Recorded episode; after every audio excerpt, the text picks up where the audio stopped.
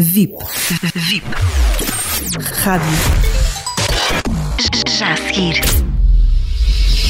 Paulo Vieira de Castro com Crónicas de Sofá. Mais empatia. E se o bem comum fosse o maior dos bens? Tudo mudaria, eu sei. Por onde começar? Desde logo alterar o conceito de prosperidade. Creio que a prosperidade é a realização das utopias, não é o crescimento económico. E as utopias são apenas a tomada de consciência da necessidade da mudança. Somos chegados a esse momento, imaginando a empatia como base de suporte a uma nova era. Também os pilares de uma nova economia moral serão o bem-estar de todos os seres sencientes, a empatia e a bondade, ou seja, a política do comum. Esta é uma ideia que não é minha, tem milhares de anos. Em alternativa, proponho a par de muitos a sociedade da empatia e da colaboração, isto em contraponto à economia da escassez. Assim, este novo comum obrigará à redescoberta de uma outra comunidade, o que será o mesmo que falar de algo que não depende exclusivamente de condições materiais, pois o progresso não é, repito, exclusivamente o crescimento económico. Hoje, este último representa o florescimento de meia dúzia de complexas multinacionais e de um pequeníssimo número de famílias humanas. Mudar tais circunstâncias poderia parecer uma manifestação política, porém é uma declaração religiosa. Se não vejamos, Durante o mês de outubro, o Papa Francisco afirmou na sua carta encíclica Fratelli Tutti. Dizia ele que estamos cada vez mais longe de um projeto comum da humanidade. Escreveu ele ainda que a pandemia de Covid-19 estourou inesperadamente, expondo as nossas falsas garantias, a incapacidade de trabalhar em conjunto tornou-se evidente. Apesar de toda a nossa hiperconectividade, testemunhamos uma fragmentação que tornou ainda mais difícil resolver os problemas que nos afetam a todos. De seguida, relembrou o Papa que falta um plano para todos nós. Nesta declaração religiosa, ele refere-se à vida política que, e passo a citar, não tem mais a ver com debates saudáveis sobre planos de longo prazo para melhorar a vida das pessoas e promover o bem comum, mas apenas com técnicas de marketing habilidosas, principalmente destinadas a desacreditar os outros.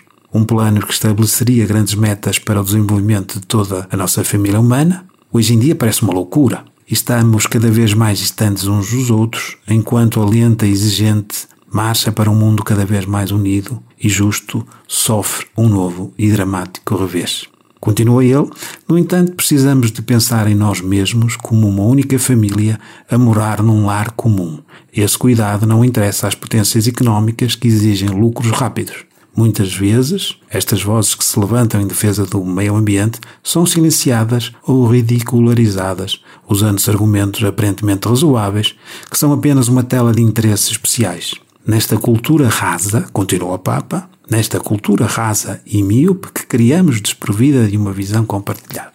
Então, Previsível que, uma vez esgotados alguns recursos, o cenário será armado para novas guerras, ainda que sob o pretexto de reivindicações nobres, disse o Papa.